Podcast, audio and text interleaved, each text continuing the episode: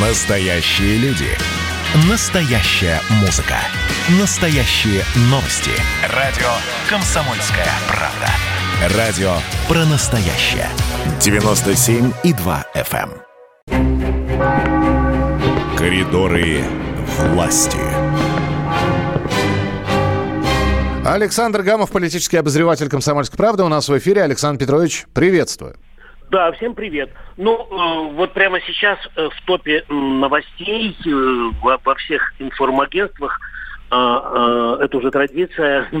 А, Ответ Дмитрия Пескова на вопрос комсомольской правды. Я у него Давайте я спросил- догадаюсь, я еще не видел. Но вот я попробую догадаться. Догадайся. Как себя чувствует Владимир Путин после второй прививки? Это ты сейчас прочитал РИА Новости, ТАСС. Вообще, вот у меня, у меня компьютер открыт на мультиках.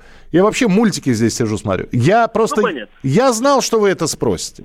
Ну, а ку- куда, куда, куда деваться? Это, я, я думаю, что это очень интересно, потому что э, Владимир Путин сказал вчера, что да. Вот. И я еще уточнил, что вот в прошлый раз, а в предыдущий раз э, Владимир сделал прививку 23 марта, да? Да. Вот. И он тогда сказал, что у него э, лежал градусник на тумбочке, и он там проверял. Я спросил у Пескова, что сейчас лежало на тумбочке у президента. Он уклонился от ответа, но сказал, что м, э, беру на себя смелость утверждать, что с президентом все хорошо, и вы сегодня это поймете по напряженному рабочему графику. Э, Сегодня президент проводит, э, оно еще не началось, совместное заседание Президиума Госсовета и Агентства стратегических инициатив ОСИ по качеству госуслуг и социальной сфере. Вот. А может быть информация появится, а пока, Миш, мы вчера с тобой обещали, мы э, покажем Вячеслава Никонова, который очень четко, емко рассказал, что случилось с Байденом, который оскорбил нашего президента, почему вдруг решил позвонить нам, и м, правда ли, что он как-то м, полуизвинился перед Путиным. Слушаем Вячеслав Никонов в коридорах власти с Александром Гамовым на радио «Комсомольская правда». Накануне переговоры телефонные между Байденом и Путиным, это по инициативе американской стороны, что Вашингтон почувствовал, что приближается к какой-то красной линии, или что Кремль сильно обиделся после этих оскорблений. Почему они в обратную? Последние дни э, в Соединенных Штатах Америки и вообще в западных странах была совершенно истеричная кампания, связанная с концентрацией российских войск на украинских границах. Это стало уже серьезной внутриполитической проблемой для всех государств. Они убедили себя, что в ближайшее время Россия должна осуществить массированную военную агрессию против Украины. Звентили эмоции. Средства массовой информации не скупились на разного рода прогнозы, и поэтому Соединенным Штатам надо было как-то реагировать, и Байден в этой ситуации не мог бездействовать. Я думаю, это главный победительный мотив, который заставил Байдена поднять трубку и позвонить Путину.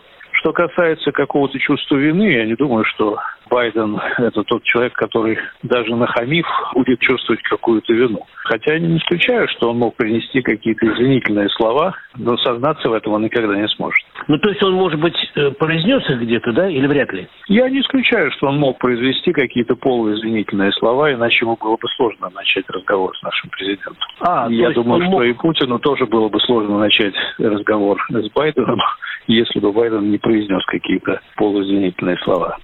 Это был Вячеслав Никонов. Так. Да, вот, по-моему, очень четкий, ясный и компактный э, комментарий.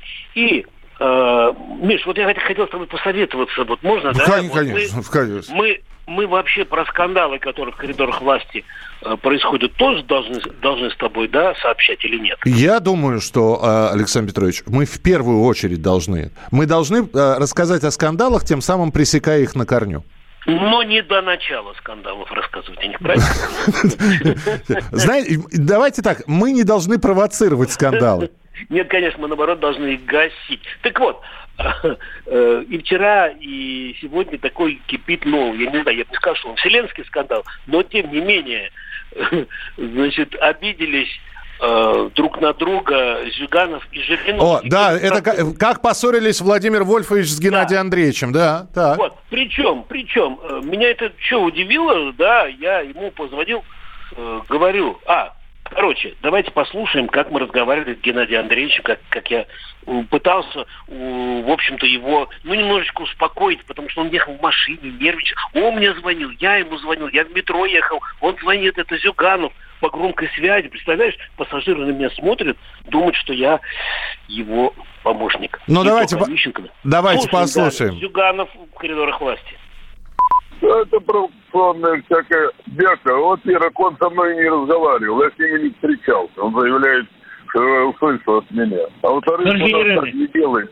Товарищ генеральный секретарь, ну я сам видел, как вы однажды с Жириновским выпивали. Дело не в этом. Он говорит, что вот вчера только с Ивановым разговаривал, он мне сказал, я говорю, это полная чепуха. У я нас помню. будет все в порядке, дружно пройдет съезд, изберут, кого считают целесообразным. Лично я за товарища Зюганова. Скажите. Ну вот, видишь, видишь, так высказали практически все организации на своих конференциях.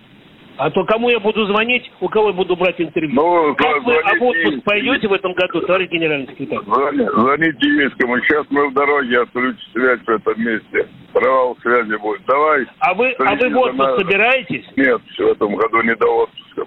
До сентября никаких отпусков, пока не пройдут выборы. Ну я-то могу сходить или мне тоже не надо? Э, нет, вас мы отпускаем, но будешь с пляжа звонить и уточнять, как идут дела в родной тебе партии. Понял. Да здравствует слава КПРФ и генеральному секретарю товарищу Зюганову. Давай держись, пока. Ну, о, как вы, о, как вы свою сущность-то выдали, да, Александр Петрович? Нет, я успокаивал, я успокаивал человека. Миш, ну что ты так вот при всех? Ну, э, мину, минуточку, это вы оставили это в записи. Это могли, Слушай, бы, это могли бы вырезать. Да? Могли ужас, бы вырезать. Ужас. Слушай, зачем я все это оставил? Вот. В любом...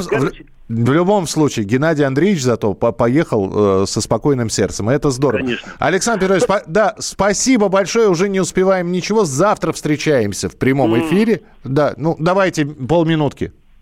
А, заседание сегодня совместного Госсовета и ОСИ будет посвящено повышению доступности, улучшению качества государственных услуг в сфере образования, здравоохранения, трудоустройства и социальной защиты.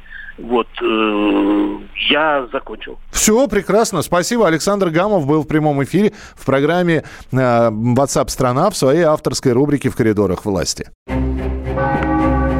Коридоры власти.